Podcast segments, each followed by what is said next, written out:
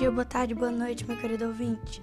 No podcast de hoje você vai aprender um pouco mais sobre o gênero textual diário.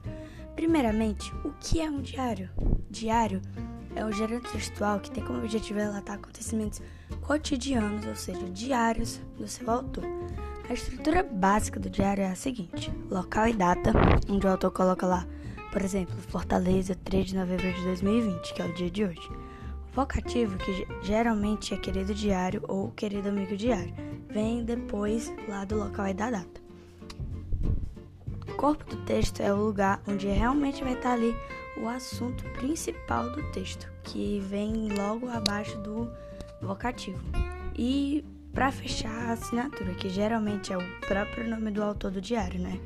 Exemplo, carinhosamente Maria Clara ou amorosamente Maria Clara.